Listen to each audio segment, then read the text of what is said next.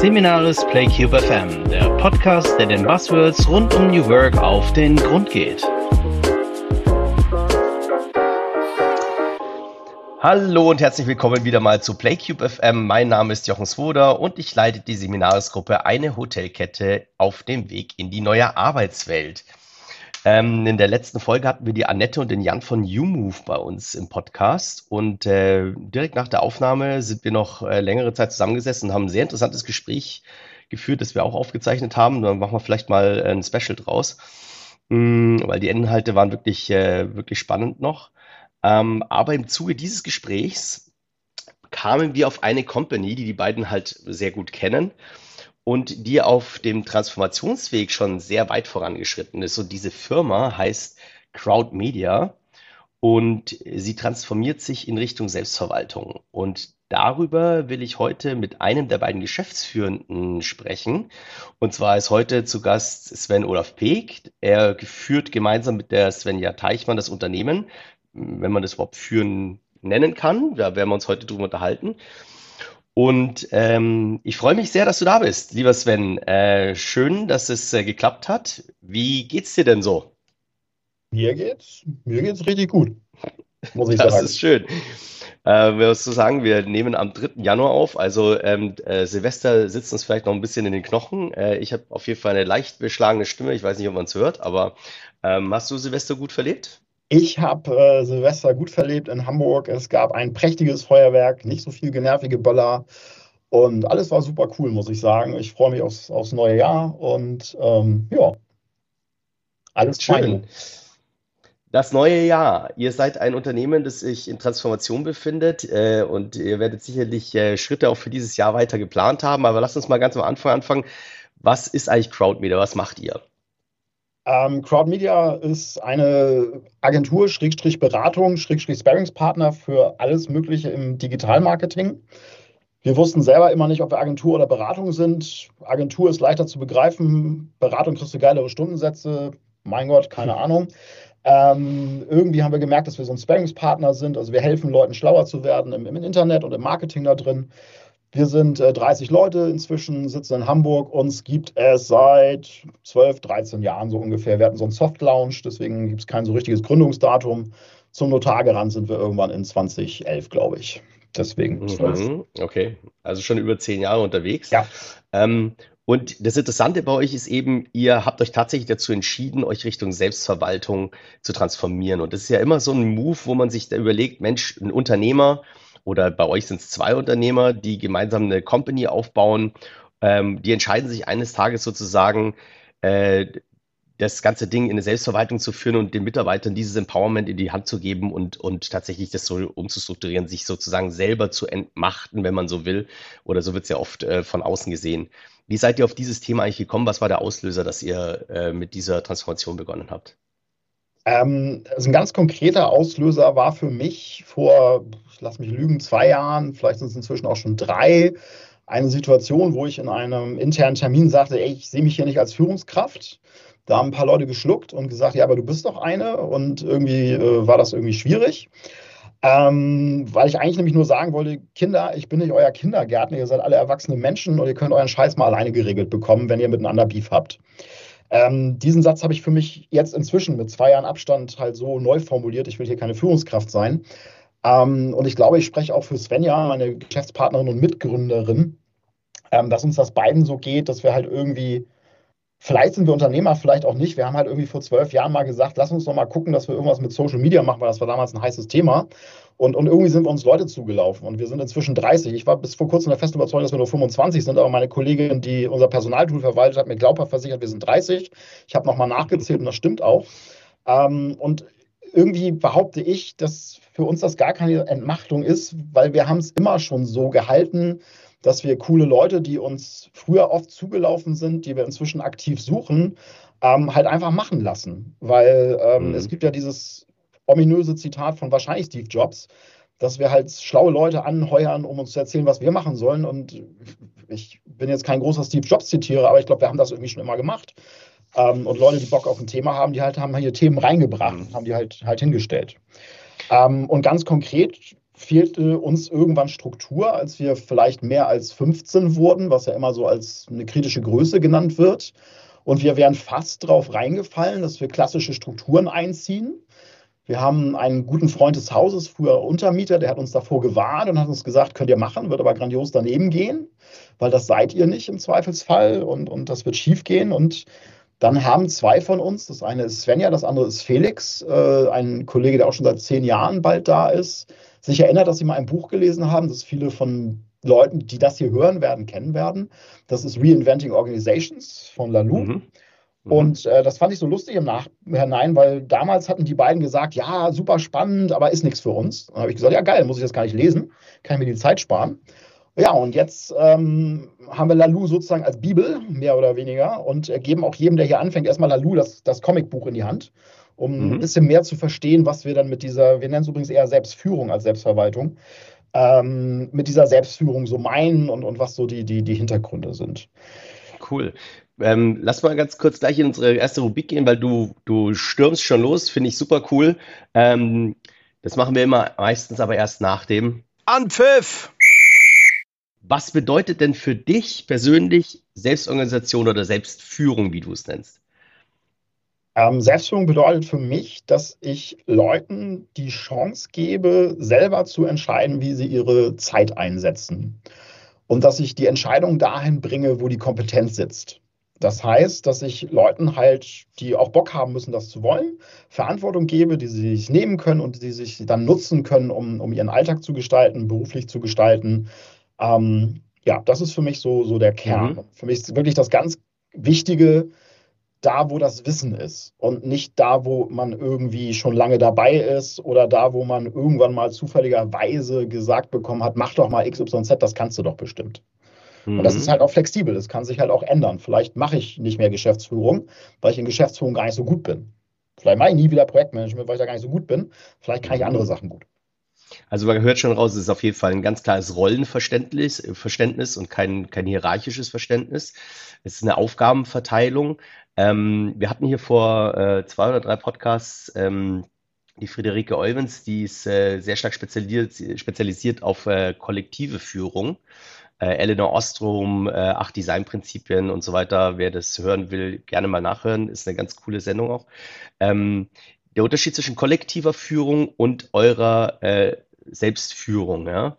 Ähm, kann ich das so verstehen, dass bei euch die, ähm, das Empowerment darauf abzielt, dass eure Mitarbeiter sozusagen selber entscheiden, was sie tun und wie sie es tun und die Gesamtzusammenhänge der Firma dann doch zentral geführt werden? Oder habt ihr Gremien, in denen auch die Firmenstrategie äh, ähm, sozusagen gemeinschaftlich äh, festgelegt wird? Wie macht ihr das?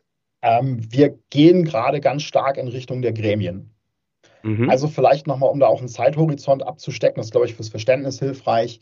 Ähm, wir befinden uns im Jahr 3, also für uns startet jetzt Jahr 3 der Selbstführung, man könnte auch sagen Jahr 2,5.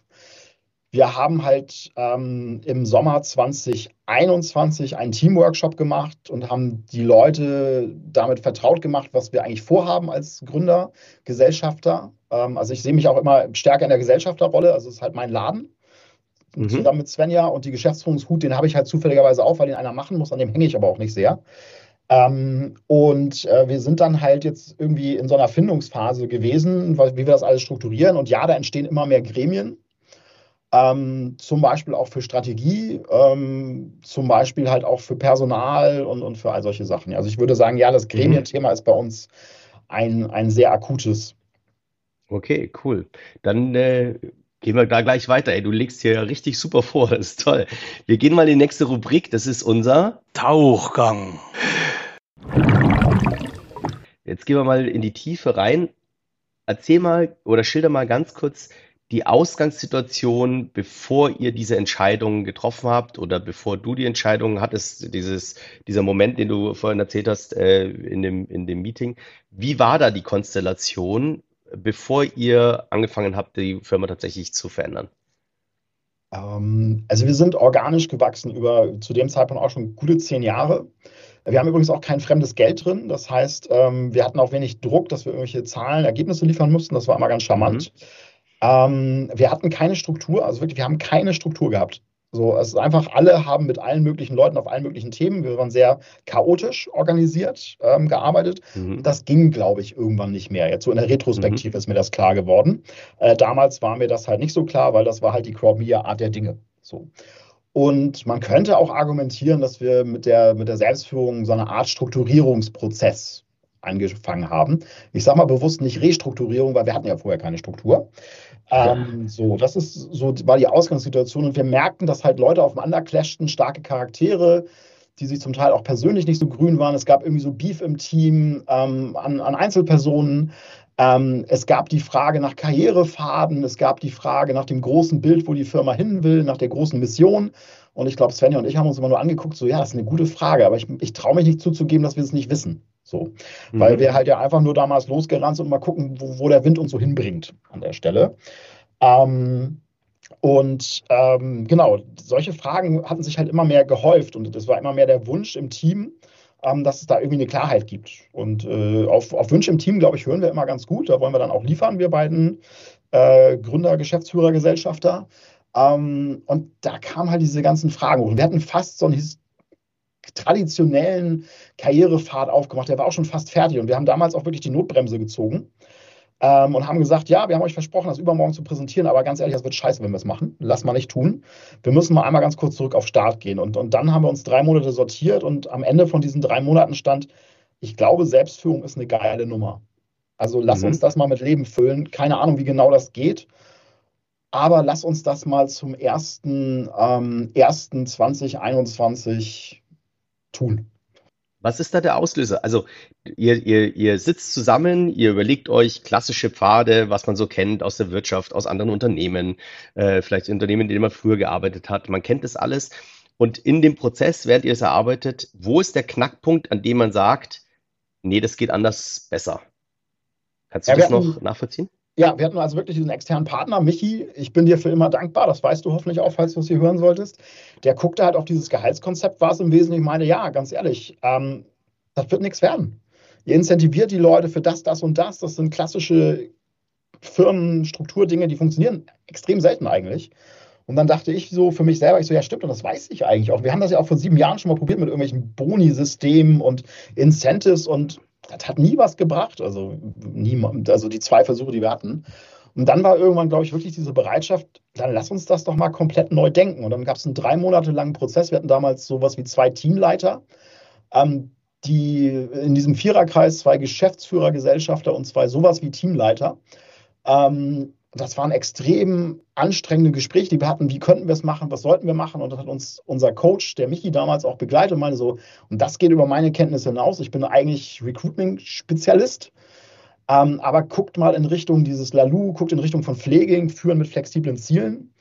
Mhm. Und ähm, das war für mich wirklich nochmal diese Generalkritik an, an der hierarchischen Organisation, die irgendwie bei mir auf komplett dankbaren Boden fällt. Zu mir vielleicht auch nochmal, ich, ich bin konzernmäßig sozialisiert worden im Großkonzern Linde. Ich war mal eine Zeit lang bei Springer, fühlte mich da auch nie besonders wohl, ehrlich gesagt, im Nachhinein. Also es war halt auch alles auf, auf fruchtbaren Boden gefallen. Und es fühlte sich so logisch an, dass man halt, weil wir das vorher auch schon mal aufgemalt haben, wir konnten es den Leuten intern nur nicht vermitteln, dass man die Entscheidung dahin packt, wo die Kompetenz ist.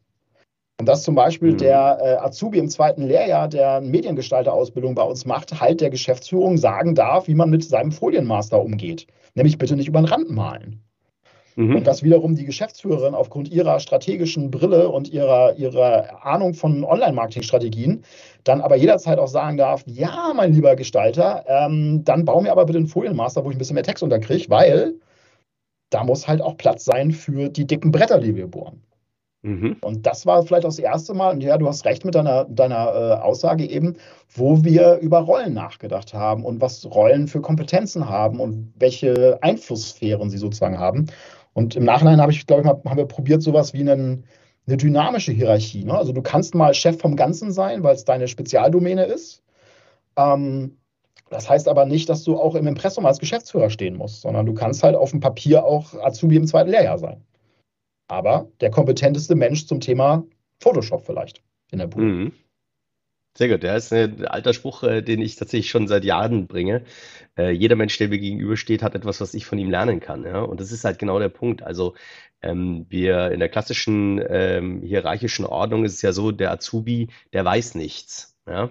Und das stimmt eben nicht. Äh, der Azubi hat ganz oft äh, Know-how, das der Geschäftsführung komplett fehlt, ja, weil die Jungen digitalisierter sind, weil sie affiner sind, Social Media affiner sind und und und und haben deswegen manchmal ähm, einen Vorsprung, den man sich überhaupt gar nicht vorstellen kann als Führungskraft. Und deswegen ist es total spannend, eben genau denen auch zuzuhören und wirklich allen Mitarbeitern zuzuhören und zu rauszufinden, was ist die, was ist der Punkt, den du kannst und in dem du der Spezialist bist, den ich nicht kann und weswegen ich da auf dich hören sollte.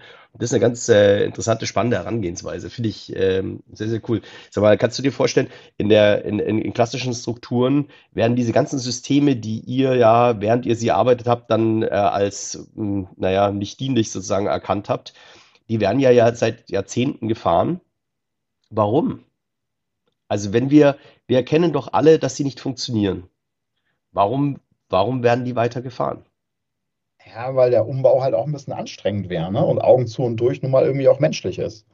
Ähm, es gab auch ganz viele, inklusive sogar unseres, meines Schwiegerchefs sozusagen, also dem Mann meiner Geschäftspartnerin, die uns mhm. für komplett bescheuert hielten, dass wir das überhaupt machen. Das ist hier garantiert drei Monate, wir sind pleite. Ähm, mhm. Aber auch mit dem schönen Wort von, von ihm so, aber wenn es einer hinkriegt, dann hier. Das mhm. hat mich damals auch sehr gefreut. Ähm, aber es ist natürlich auch wenn ich jetzt so denke, also Linde, ich war bei einer Linde-Tochter bei Still, das waren 6000 Leute. Du kannst 6000 Leute nicht so leicht umkrempeln wie 25, die wir zu dem Zeitpunkt waren. Ähm, du hast natürlich auch einen ganz anderen Hebel oder du hast gar keinen Hebel. Ne? Also du hast vielleicht so den klassischen Geschäftsführer, der entkoppelt ist, der für ein Projekt reinkommt, der, ich weiß nicht was, eine SAP-Einführung oder eine Digitalisierung machen soll für zwei Jahre. Und das war bei uns vielleicht auch einfach glücklich und einfacher, weil ich sehe es oft also, dass wir eher was jetzt verbindlich für alle KollegInnen aufschreiben, was wir eigentlich schon immer vorgelebt haben. Mhm. Das ist jetzt vielleicht wenig hilfreich, die Aussage für Leute, die sich fragen, wie mache ich das jetzt bei mir? Äh, weil das jetzt so ein bisschen so klingen könnte wie, naja, das muss halt in deiner DNA sein, dann klappt es von selber. Ähm, und, und, bei den Großkonzernen, ich weiß es halt auch nicht. Ähm, ich glaube halt einfach, der Schmerz muss noch größer werden.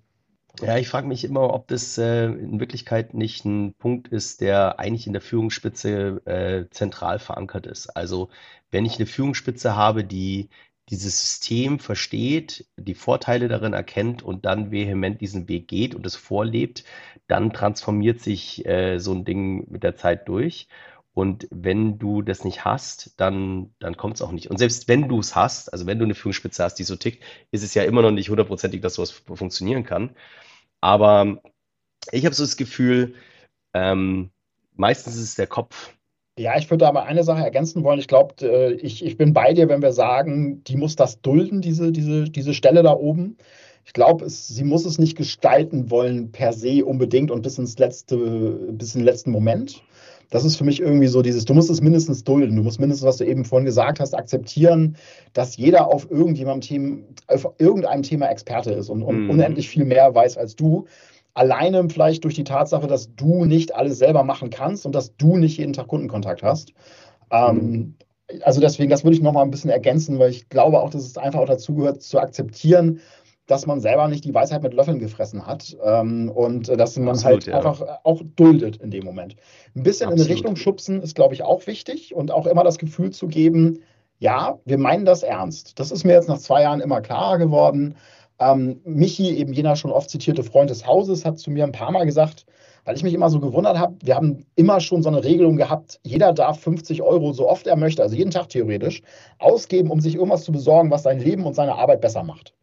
Das mhm. haben ganz wenig Leute gemacht. Und ich habe mich immer gefragt, warum machen die das nicht? Und warum kommen die schon wieder an mit einer 25 Euro Buchrechnung, um sich die freizeichnen zu lassen? Ich so, welchen Teil von, also 25 mhm. kleiner 50, welchen Teil hast du nicht verstanden?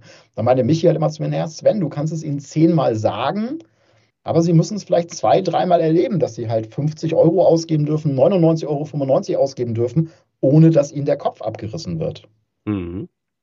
Nicht, weil sie dir nicht trauen, sondern weil es ungewöhnlich und neu für sie ist. Und ich, ich weiß noch, wie eine Kollegin von mir einmal ein Angebot über 5000 Euro für so einen Wassersprudelhahn bei uns unterschrieben hat. Und ich grinste sie an und meine, na, war ganz schön schwer der Füller. Und sie so, ja, das war ein ganz schön schwerer Füller und die Hand hat auch gezittert. aber ich habe es ihr halt nicht mhm. durchgehen lassen, dass ich es unterschreibe, weil ich habe das Ding nicht gelesen. Wie seid ihr denn, also wie seid, seid ihr vorgegangen? Also ihr hattet, ähm, ihr habt euch drei Monate in die Keminate verzogen, dann wusstet ihr, was ihr wolltet. Was waren so die ersten Schritte und Folgeschritte? Also wie war dann so der Ablauf bis zum heutigen ja, Tag? Also so richtig wussten wir nicht, was wir wollten nach drei Monaten Keminate. Mhm. Wir wussten, dass wir es wollten. Ähm, wir wussten nicht, also wir haben so ein grobes Bild, Zielbild gehabt irgendwie. Ähm, wir haben eine schlaue Sache gemacht, das hattest du eben auch schon angedeutet. Wir haben uns externe Hilfe geholt. Mhm. Ähm, wir haben eine Tradition, dass wir gerne Sachen uns selber beibringen. Das klappt dann immer erstmal im dritten Anlauf so richtig gut meistens. Das wäre mhm. hier richtig scheiße geworden, weil es hier an, an, ans offene Herz gegangen ist an einer oder anderen Stelle. Wir haben so eine Soft-Launch-Phase von einem Quartal gehabt. In der Zeit haben wir uns halt auch ein paar Leute angeguckt, die uns auf dem Weg begleiten könnten, also Coaches im Endeffekt. Mhm. In dieser Soft-Launch-Phase haben wir zum Beispiel angefangen, so Ausgabenregelungen zu machen. Ich sagte ja eben schon, jeder durfte 50 Euro, haben wir jetzt ein bisschen geändert.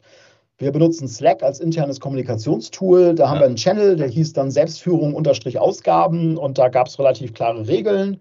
Alles bis 100 Euro muss hier gar nicht erwähnt werden, das darfst du selber entscheiden. Mhm.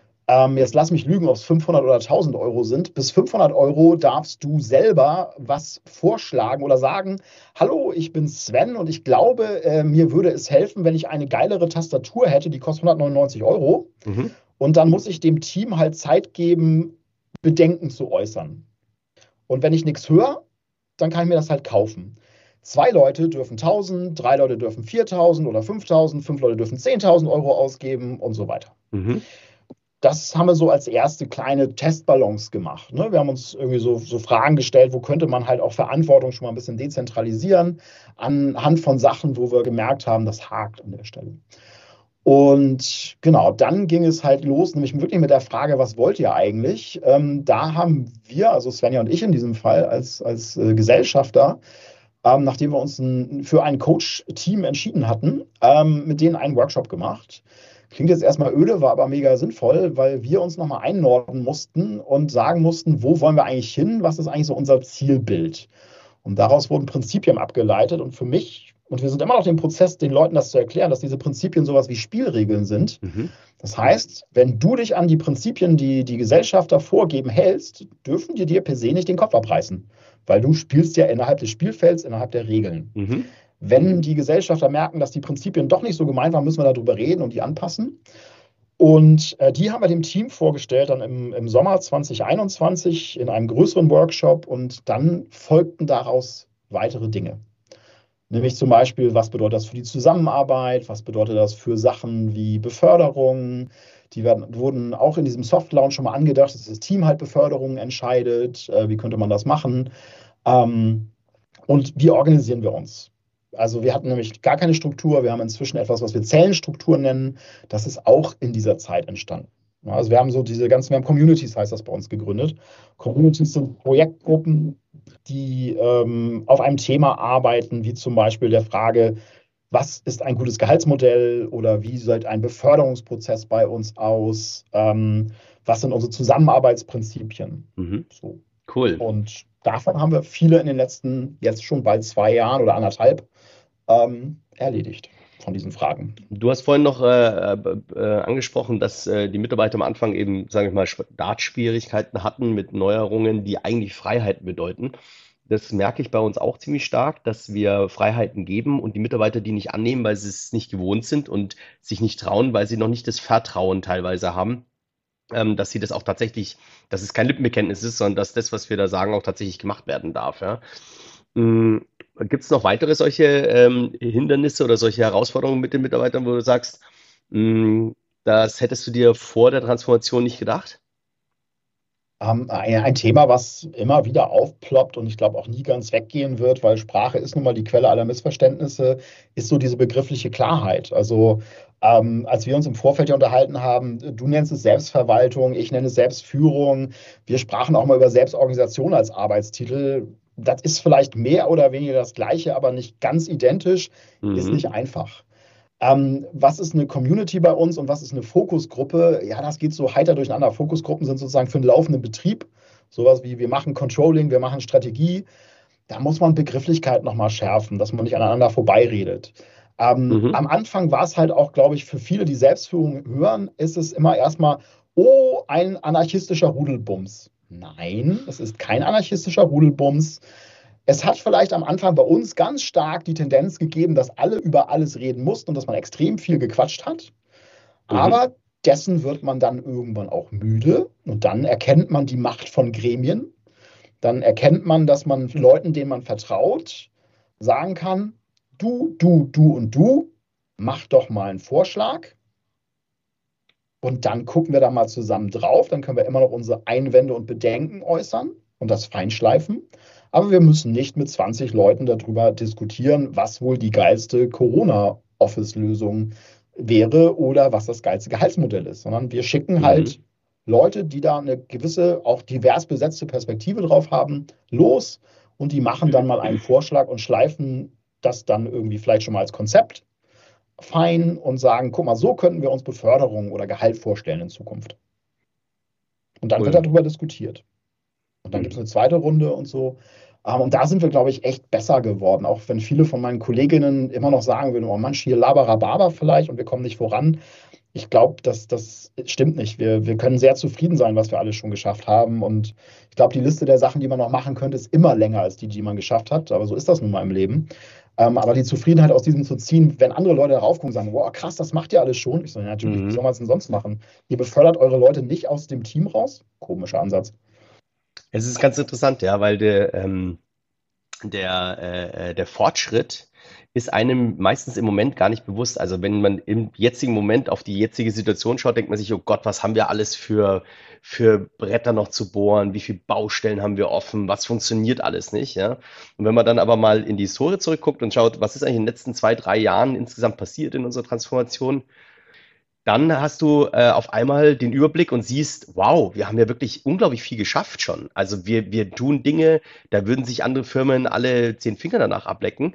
Ähm, und in dem Moment, wo man da drin steckt, ist einem das oft gar nicht bewusst, was schon alles erreicht ist. Das ist ganz äh, spannend.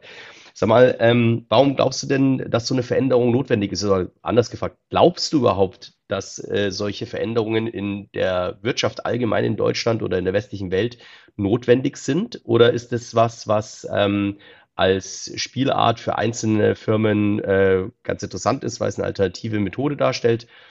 Oder ist es was, was tatsächlich flächendeckend sich verändern müsste bei uns? Ich finde immer diese Pauschal-Allsätze, man müsste und alle sollten immer schwierig, die sind meistens verkehrt. Ähm, deswegen fasse ich mal so für mich zusammen. Ich glaube, es gibt gute Gründe, ähm, das zu denken, so wie wir es gerade denken und auch schon umsetzen. Ich glaube, dass wir in einer dieser ominösen VUCA-Welt leben, wo alles so unklar ist und, und, alles so dynamisch und jetzt kommt auf einmal ChatGPT und ich weiß nicht, was immer der aktuelle Trend ist und wie gehen wir damit um. Und ich glaube, dass das, das was wir bauen, und so viel Flexibilität einräumt, ähm, dass es unsere Überlebenswahrscheinlichkeiten sehr steigert. Mhm. Ähm, andere können über ihre schiere Größe überleben, too big to fail. Man ist dann immer gefragt, ja, wie lange, wenn man dann auch kleiner wird. Ich selber komme aus einem so sehr traditionellen Hintergrund. Ich habe eigentlich mal Drucker gelernt. Das ist so ziemlich das mhm. todeste Geschäftsmodell der Welt, mag man denken. Es wird, glaube ich, immer noch ein kleinen, kleinen Markt geben, aber der hat sich halt in den letzten 20 Jahren schon massiv verändert. Ähm, in unserer digitalen Welt, in der wir unterwegs sind, sehen wir halt auch ganz viele krasse Änderungen, eine hohe Geschwindigkeit. Ich glaube, dafür ist diese Flexibilität, die ich in unserem System sehe, extrem großartig, um darauf reagieren zu können. Mhm. Es ist aber nichts für jeden. Ich bin selber Sohn von zwei Finanzbeamtinnen und Finanzbeamten, wie auch immer man das äh, mhm. sauber gendert. Die finden das eh alles hochmysteriös. Hallo Mama, hallo Papa, falls ihr das hört, ähm, was, was ich so mache. Und ähm, das ist ja auch okay, dass die halt sich für einen anderen Karrierepfad damals entschieden haben. Und auch heute entscheiden sich ja Leute dafür, immer noch dahin zu gehen oder in einer Bank zu arbeiten oder wo auch immer. Ähm, mhm. Alles feini. Das heißt, und ich glaube, das ist auch, auch, auch der Punkt. Ne? Also es ist, ist ein gutes Tool. Ähm, es braucht aber halt auch die richtigen Leute, das hast du eben auch gesagt. Also ich glaube, das ist auch eine Erkenntnis. Auf Verantwortung muss man halt auch Bock haben. Und mhm. ähm, auf dem Papier sagt ja auch immer jeder, er ist Teamplayer. Ich bin übrigens keiner. Ich mache gerne meinen Scheiß alleine, aber das ist nicht schlimm, das wissen meine Kollegen. Ich mag die ja trotzdem. Und äh, manche Leute würden vielleicht auch sagen, ich übernehme gar nicht so sehr gerne Verantwortung jetzt im Nachgang, aber ist ja auch nicht schlimm. Und du kannst ja trotzdem bei uns arbeiten, weil du hast ja Kolleginnen, die übernehmen Verantwortung für dich und du machst halt deinen Teil, was auch immer das ist. Das ist, ist ja alles fein. Ne, aber ich finde diese, diese Ehrlichkeit sich selbst gegenüber auch ganz spannend, die man, glaube ich, damit entwickeln muss. So, ne? Mir ist das gar nicht klar, aber ich habe immer schon gern Verantwortung übernommen. Das ist für mich eine Selbstverständlichkeit. So. Finde ich auch gar nicht schlimm. Macht mir halt extrem viel Spaß. Anderen geht das nicht so. Ja, cool, dann können wir uns das super ergänzen. Ja, ich brauche ja immer so ein bisschen mein, mein Gegenpuzzlestück sozusagen. Und ich glaube, das ist schon ist ein schönes Modell. So. Cool. Super, danke.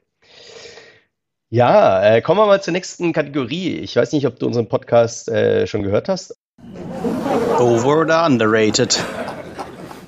Ähm, und zwar ähm, lese ich dir äh, einzelne Wörter vor und du sollst wirklich schnell antworten, ob du diesen Begriff als over oder als underrated empfindest. Ja? Ähm, ich habe hier, keine Ahnung, 15, 16 Wörter und ähm, interessant ist eigentlich immer da, wo du am längsten nachdenkst. Und da werden wir uns danach ein bisschen drüber unterhalten. Ähm, also jetzt, wir gehen einfach mal die Geschichten durch. Ähm, Startklar? Jo. Gut. Also, dann fangen wir doch einfach mal an. Over oder underrated? Expertise. Underrated. Unternehmenswerte. Ich, underrated und overrated. Macht. Overrated. Ausbildung oder Lehre? Underrated. Intuition. Underrated. Kognition. Oh, I don't know. Maybe underrated. Agilität. Uh, underrated, overtalked. Selbstwirksamkeit. Underrated. Empowerment. Mag den Begriff nicht, egal. Gute Schulnoten. Overrated. Selbstreflexion. Underrated, overtalked. Transformationale Führung. Mag den Begriff nicht weiter. Vorbilder. Underrated. Ehrgeiz. Wichtig. Nicht bei jedem. Zertifikate. Overrated, wenn es nicht SSL ist. Standards. Ah, schwierig. Overrated, underrated von Sven. Mhm. Statussymbole. Ah, overrated. Ein abgeschlossenes Studium. Sehr deutsch. Und ein bisschen overrated. Sehr gut, das war's schon. Das war's schon. Oh, da waren mehrere dabei, die interessant sind. Ähm, fangen wir mal an. Du hast zwei Sachen mit äh, ähm, äh, underrated, overtalked. Und zwar Agilität und ähm, das zweite war Selbstreflexion. Selbstreflexion, ne, glaube ich, ja. So.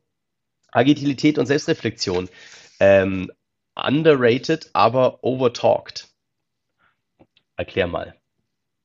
Ähm, bei Agilität glaube ich, es ist eine Worthülse. Also Mhm. für viele ist es einfach eine Worthülse, die nicht ansatzweise begriffen wird. Ähm, ich halte Agilität für extrem wichtig. Man muss sie dann aber auch konsequent denken und das, sie ist auch keine Allzweckwaffe. Da versuch mal ganz Äh, kurz eine Definition, deine Definition von Agilität. Meine Definition von Agilität ist, möglichst viele Handlungsoptionen zu haben ähm, und auf Anforderungen reagieren zu können.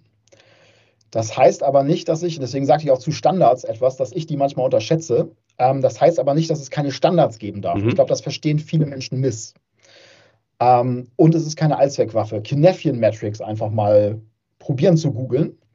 Ähm, Agilität ist in so einer komplexen Situation, wo man gar nicht weiß, wo man hin möchte und alles super schwierig ist, glaube ich, wirklich entscheidend, weil man sich sonst verrennt und einfach den Wald vor lauter Bäumen nicht sieht. Sie hilft einem aber auch nicht immer und ich glaube, das ist das Problem. Sie hilft einem, einem nämlich nicht dann, wenn man einfach nur eine verfickte Piep-Checkliste braucht. Zum Beispiel ein agiler Weihnachtseinkauf für das Festessen wäre nicht hilfreich. Da ist Checkliste und Standard und Rezept genau das Richtige. Und ich glaube, viele verstehen das nicht und gehen nicht in die letzte Konsequenz mit. Denn ein agiles Projekt heißt, man weiß nicht, was am Ende rauskommt. Und das ist, wenn ich zum Beispiel an euer Hotelbeispiel vielleicht das probiere zu übersetzen, ohne Frühstück ohne Bett, nee, geht nicht, die Übernachtung. Mhm. Das wäre aber in einer agilen Welt denkbar. Und ich glaube, deswegen ist das so, ein, so eine Worthülse, mhm. so, ein, so ein BWLer Buzzword-Blabla-Scheiß, ähm, wo man eigentlich immer so ein bisschen nachhaken müsste. Was meinst du denn damit genau? Und sind wir uns wirklich über die Konsequenz klar, dass wenn wir es agil machen, ist vielleicht, ich, das ist ja ein Begriff, der in meiner Welt oft aus der Website-Ecke kommt, agil geplant heißt vielleicht ohne Seite, wo der Vorstand vorgestellt wird, live gehen, und auf einmal geht agil gar nicht mehr. Aha, hm. verstehe. Also ich finde es auch total spannend, weil dieses Wort agil ist tatsächlich overtalked. Also überall heißt ja, wir machen jetzt agil. Ich habe einen Freund, der arbeitet bei einer Versicherung als äh, äh, Rechtsanwalt. Ähm, da kam eines Tages auch so ein Jungscher rein und sagte, so, ab heute wird agil gearbeitet. Der wollte die so ein bisschen aufmuntern und das war ein Raum mit 15 alteingesessenen Juristen, die den ganzen Tag Schadensfallbewertungen machen. Ne? Das ist natürlich, das ist eingeschlagen wie eine Bombe, kann man sich natürlich vorstellen. Ja. Aber ähm, äh, ich fand das immer sehr schön. Ich bin, äh, äh die wenigsten werden es wissen, aber ich bin, äh, äh, habe eine deutsche und eine österreichische Staatsbürgerschaft und habe auch lange Zeit in Österreich gearbeitet. Und es gibt einen alten Spruch, der heißt, ähm, lass die Deutschen die Pläne machen und die Österreicher sie umsetzen. Ja? Ähm, und zwar mhm. deswegen, weil äh, kein, jemand ist so gut im Pläne machen wie die Deutschen. Aber wenn der Plan nicht funktioniert, ist es gut, wenn es ein Österreicher macht, weil der ist anpassungsfähig und schafft es dann trotzdem. Ja? Und es stimmt tatsächlich, ich habe noch nie in meinem Leben so viele äh, Meetings mit den Worten, na schauen wir dann mal, beendet, wie ähm, in der Zeit, in der ich in Österreich gearbeitet habe. Also es war unglaublich viel offen bleiben und dann schaut mal halt, was passiert. Ja? Und das ist genau der Punkt, äh, weil du das Beispiel gerade gesagt hast, äh, Weihnachtsmenü, absolut richtig. Ähm, Rezept machen, sie planen, was will ich, alles klar, ja. Das ist genau die deutsche Herangehensweise, die funktioniert auch in, dem, in der Situation, die ist auch recht clever. Nur wenn es dann das äh, gesuchte Fleischstück nicht gibt, ne? ja. so, dann schlägt die Agilität zu, zu sagen, okay, was für Alternativen haben wir? Dann planen wir kurzfristig bei äh, im Supermarkt äh, noch kurz um und sagen, okay, dann gibt es halt anstatt Rind, gibt es halt dann, keine Ahnung, Lamm, Hühnchen oder sonst irgendwas und das bauen wir dann so, das bauen wir so und dann machen wir trotzdem was Schönes. Ja? Und äh, diese, diese Umbaufähigkeit sozusagen ist ja auch nur ein Teil der Agilität. Also wie du sagst, Agilität ist natürlich äh, sehr komplex, deswegen finde ich es immer sehr spannend, darüber zu sprechen, was man sich darunter eigentlich vorstellt. Ähm, du hattest noch ähm, bei einer Sache gesagt, dass du das, also die Standards waren das, genau, Standards ähm, von dir selber, wie hast du gesagt? Ähm, von dir. Ich selber unterschätze die. Von dir selber also ich, unterschätzt. Ich bin halt ein sehr, hm? ich bin ein sehr chaotischer Mensch. Mhm. Ähm, ich, ich, liebe es, äh, also ich, mich kannst du vor einen Haufen scherben und ich probiere irgendwas draus zu bauen. Mhm. Mir wird dann halt schnell langweilig. Mhm. So, und, und deswegen, ähm, und ich, ich, bilde mir ein, dass ich das über die letzten paar Jahre mehr akzeptiere und dass, dass ich das äh, denke, ja, und andere Leute brauchen halt diese Strukturen und dieses Wiederkehrende. Ähm, und manchmal ist es halt wirklich auch gut, eine Checkliste zu haben, weil sie einem einfach auch hilft und Standards zu haben und zu sagen, so machen wir es. Und wir müssen das Rad nicht jedes Mal neu erfinden. Ähm, deswegen, das, das ist schon eine gute Sache und eine wichtige Sache. Und ich glaube auch eine Sache, wo man eben diesem Thema, das ich einmal vorhin schon ganz kurz erwähnt hatte, das ist hier kein anarchistischer Rudelbums und alle entscheiden alles äh, per Handzeichenabstimmung, ähm, sondern gewisse Standards, wo die Leute sich darauf verlassen können und zu sagen können, pass mal auf, so funktioniert hier Beförderung so lange, bis wir merken, es funktioniert so nicht mehr gut, dann müssen wir es anpassen. Aber bis du nichts anderes hörst, kannst du dich darauf verlassen, dass du zum Beispiel das 5000 Euro, wenn du zwei KollegInnen findest, die auch sagen, geile Anschaffung, das machen darfst. Mhm. Halte dich aber bitte an den Standard, dass wir gesagt haben, man kommuniziert es so, dass die Leute eine gewisse Zeit, ich weiß nicht, wie viele Tage das sind, Einwände und Bedenken äußern mhm. können. Und, und diese, diese Verbindlichkeit, die so ein Standard schafft, ist da wirklich wirklich wichtig. Mhm. Und am Ende, aber wie du es eben auch sagtest, dann gibt es halt Momente, wo der Baum brennt und dann tut man halt so, als würde ein Feuerlöscher, der 199 Euro kostet, eben nur 99 Euro gekostet haben, muss ich jetzt kaufen. Na, also das ist natürlich Standard ist schön und ich mhm. probiere, glaube ich, den Leuten immer mitzugeben, Regeln sind geil, aber dumme Regeln gehören gebrochen. Mhm. Und dumme Standards gehören ignoriert. So, aber bis dahin sind sie oft sehr, sehr hilfreich. Ich merke halt auch, dass es äh, bestimmte Menschen auch gibt, die diese Standards haben wollen, weil sie die Sicherheit des Standards lieben. Ja, also die, weil sie eben genau wissen, solange ich mich an diesen Standard halte, passiert mir nichts. Ja. und wir versuchen das aufzulösen mit einer, mit einer Fehlerkultur, wo du dann sagst, okay, pass auf, wenn du einen Fehler machst, ist es auch nicht schlimm. Ja? Äh, wir gehen damit ja offen um und wir, wir besprechen das da miteinander und du kannst daraus lernen. Das ist auch gar kein Thema, dir reißt keiner den Kopf ab, wenn dir ein Fehler passiert. Und trotzdem äh, finden sie es sehr schön, wenn sie einen Standard haben, wo sie wissen, da kann mir auch keiner sagen, dass es ein Fehler ist. Ja? Und deswegen glaube ich, sind Standards durchaus auch, ähm, haben ihre Daseinsberechtigung, sind sogar für viele Menschen sehr, sehr wichtig. Ja. Du hattest noch ähm, als, äh, zum Abschluss jetzt äh, von, dieser, äh, von diesem äh, Part ähm, Empowerment. Da hast du gesagt, magst du nicht. Was, was? Ich, ich begreife den Begriff halt nicht. Es ist so Empowerment, ähm, das ist so irgendwie, ich mag Anglizismen nicht so wirklich gerne. Also ich, ich ähm, es gibt eine von mir sehr geschätzte Person, die heißt Anne Handley, die, die nennt das immer Gobbledygook. Also es ist so wahrscheinlich mhm. aus dem Englischen ins Deutsche übersetzt, leere Worthülse. Also das, das finde ich dabei so schwierig. Oder vielleicht ist es auch für mich so naheliegend, dass man halt den Leuten Verantwortung gibt, wenn sie sie haben mhm. wollen. Deswegen, das ist so wie Resilienz. Resilienz verstehe ich nicht als Konzept, mhm. weil ich, ich vergesse innerhalb von 24 Stunden, dass gestern scheiße war und, und verstehe deswegen das Konzept Resilienz nicht. Vielleicht verstehe ich deswegen das Konzept Empowerment auch nicht so wirklich gut. Ähm, das ist so, ist so ein ermüdendes. Also ich finde so ein bisschen auch so wie Agilität vielleicht auch so, so, so eine leere Hülse. Mhm. Aber es ist auch sehr stark meine eigene Wahrnehmung. Ja, super, aber es ist ja äh, interessant, genau die zu hören. Super. Dank dir. Ähm, wir kommen zur nächsten Rubrik und zwar heißt die Question Cube. Question Cube ist ähm, die Rubrik, wo ich im Vorfeld immer mit äh, Kollegen und äh, Freunden, Bekannten und teilweise auch Kunden mal äh, über das Thema des nächsten Podcasts spreche und die Frage, was, was, was sie davon halten von dem Thema oder was für eine Frage sie dir stellen würden und so weiter. Und da habe ich heute ein paar zusammengebracht. Hm. Ähm, die erste, da haben wir vorhin schon ein bisschen drüber gesprochen, ähm, war ähm, eigentlich eher eine Feststellung. Hm. Ein Bekannter hat zu mir gesagt, also ich würde mein Unternehmen immer selber führen und äh, da auch selber entscheiden, weil das ist ja auch meine Kohle. Ne? Also ähm, äh, wenn ich dem erzähle, dass ihr sagt, pass auf, 100 Euro am Tag oder 50 Euro am Tag, wie auch immer, das jetzt geht es nicht um den Wert, ihr dürft ja mal frei entscheiden, das könnt ihr jeden Tag machen. Da sagt er, hä, Entschuldigung, nö. Also das ist ja mein Geld, ja, als Unternehmer. Ähm, ja, was, was antwortest du dem?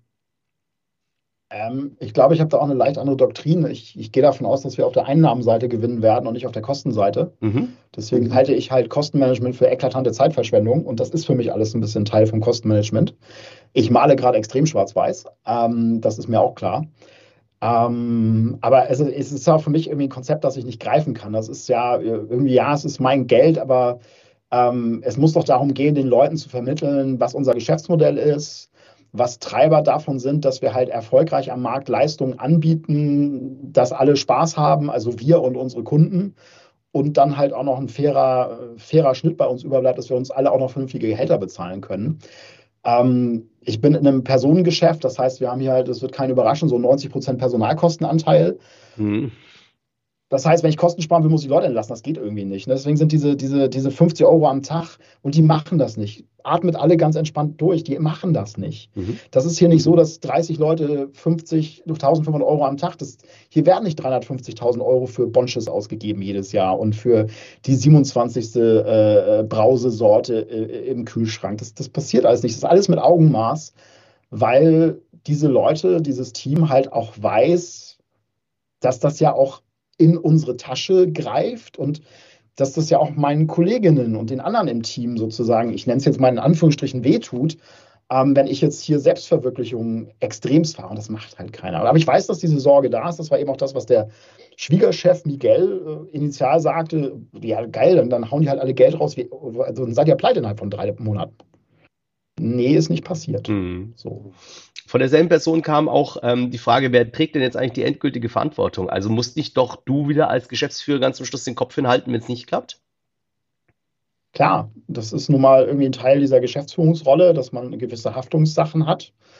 Ähm, das ist aber für mich irgendwie auch wirklich Kleinkram in Relation zu der großen, großen Verantwortung, die wir alle tragen, nämlich, dass es uns vielleicht, wenn es blöd läuft, als Team so nicht mehr geben kann, dass wir nicht mehr zusammenarbeiten dürfen was uns, glaube ich, oder hoffe ich, allen sehr, sehr viel Spaß macht. Und das ist eigentlich das größte Risiko.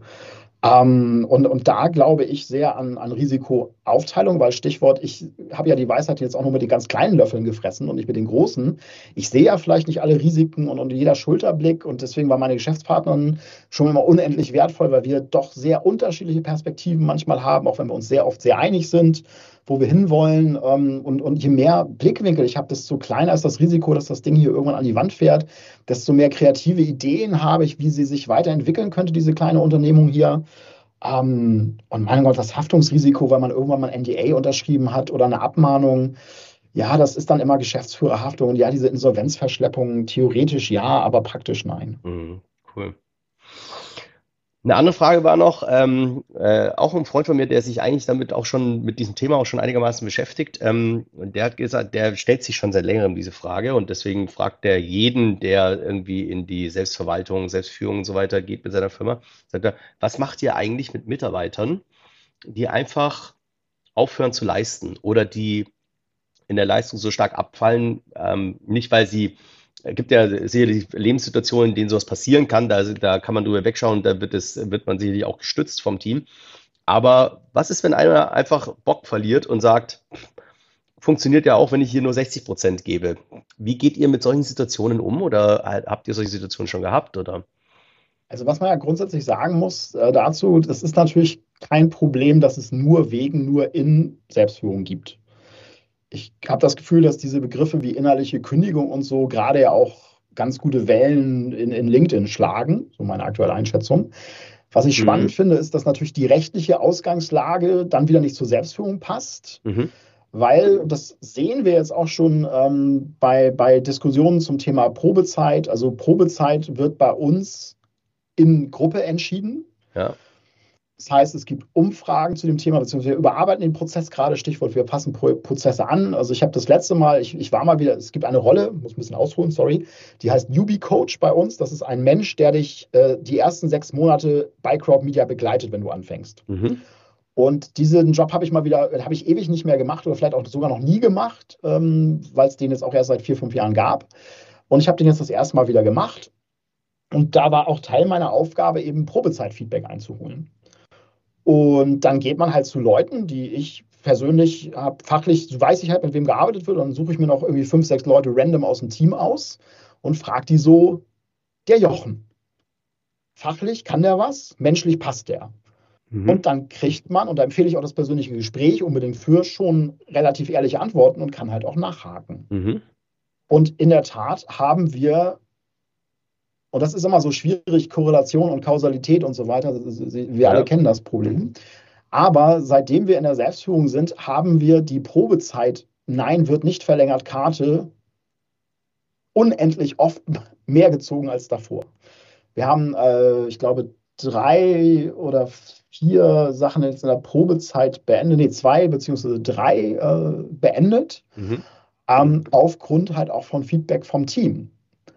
Ähm, wir haben, sind natürlich jetzt inzwischen mehr Leute als in den Jahren davor. Wir haben, glaube ich, die Probezeitkarte nie vorher gezogen. Mhm. Ähm, vielleicht auch, weil ein einzelner Mensch zu nett ist als Coach. Klingt alles jetzt, das ist ein, dünnes, ist ein dünnes Eisthema. Ne? Klingt alles ah, so ein bisschen ist aber durchaus nachvollziehbar. also der, äh, das Milgram-Experiment. Ja, ja, ja. Also Entscheidungen auf Gruppenebene ja. sind immer etwas radikaler als äh, Einzelentscheidungen. Das ist, das ist psychologisch nachweisbar. Und, ja. und wir haben halt, das sind anstrengende Gespräche, weil natürlich einer, und dann Stichwort wieder Geschäftsführer, einer muss es unterschreiben und einer muss das Gespräch führen und dann gehe ich da auch gerne mit als das Gegenteil von Grüßonkel in dieser Rolle mhm. dann und sage so, es, es tut mir leid, du kannst vielleicht auch ahnen, warum es einen spontanen Termin gibt mit dieser Person, die dein Coach ist und mit mir in meiner Rolle als Geschäftsführer und ich glaube, dann weiß doch eh mhm. jeder sowieso, wo die Reise geht, leider. Ähm, das es ist so ein undankbares Thema, aber ne, wir, wir, sind jetzt natürlich so Begriffe wie selbstreinigender Effekt und so weiter.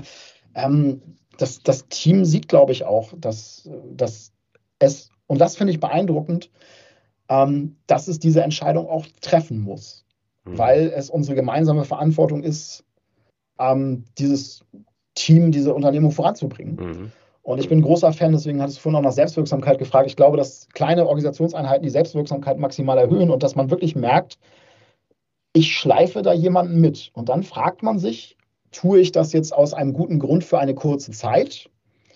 weil das ist der Sven und der hat gerade Rücken oder das ist der Sven ja. und der hat ein sehr, sehr krankes Kind und dann mache ich das gerne oder, oder habe ich das Gefühl, dass da irgendwie einfach ein Muster da ist? Und dann kommt der ganze Arbeitsrechtgeschüttel-Kram und das ist sowieso nochmal eine eigene Baustelle.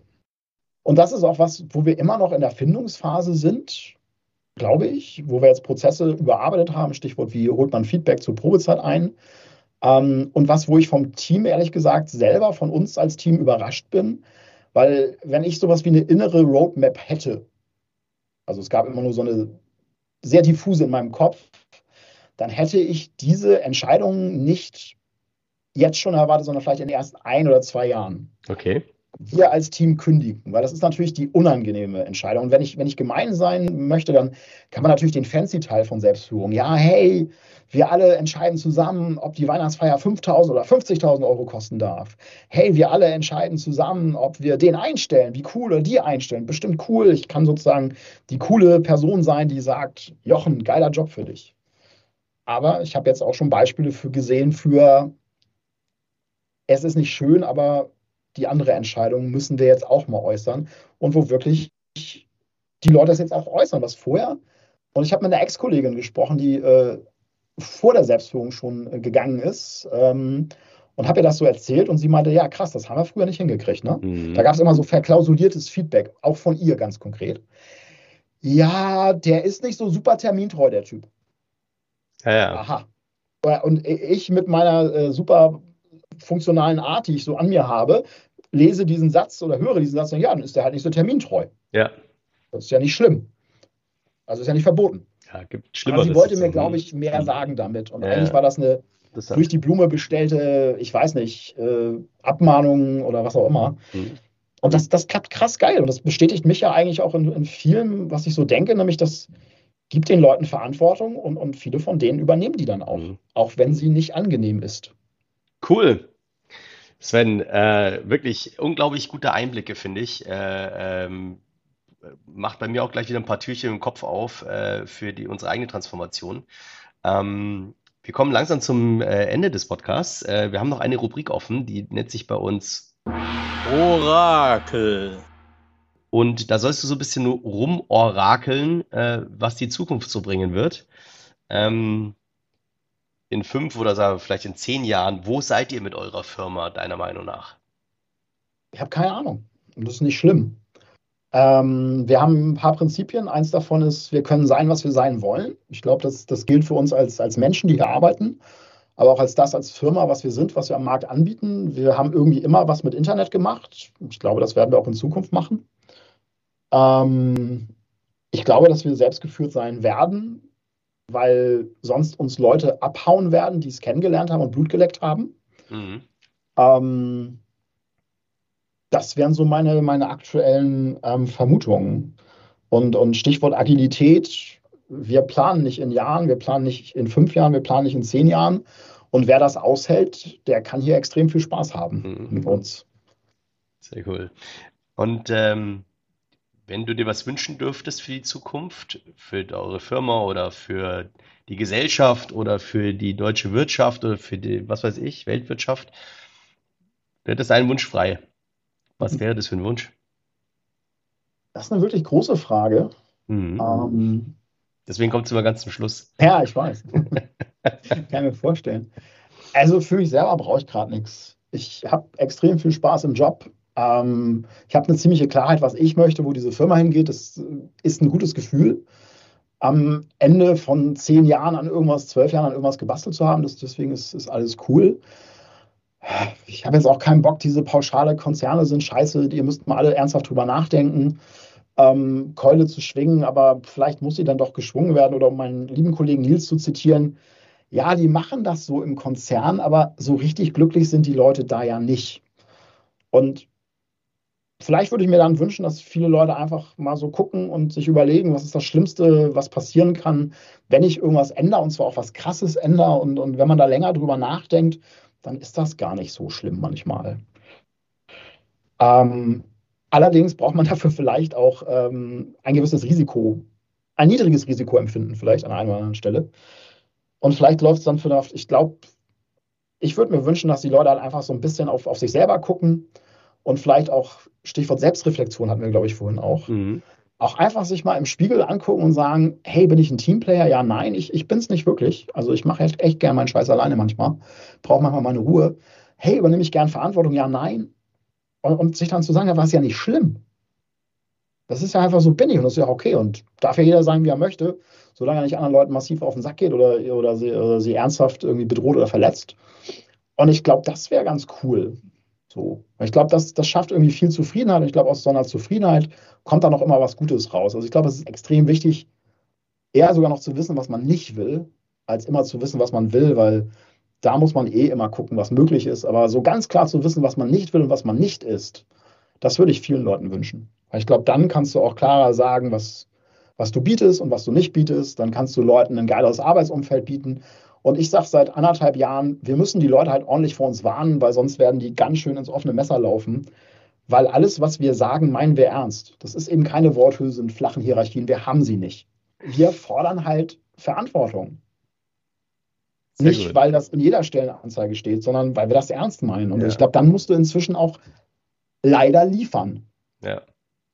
Was auch immer das konkret bedeutet, finden wir zusammen raus. Und wer sich auf so ein Abenteuer einlässt, ich glaube, der hat extrem, also es macht dann extrem viel Spaß. Das ist cool. Nein, das war jetzt ein schönes Schlusswort. Es macht extrem viel Spaß. Genauso ist es auch.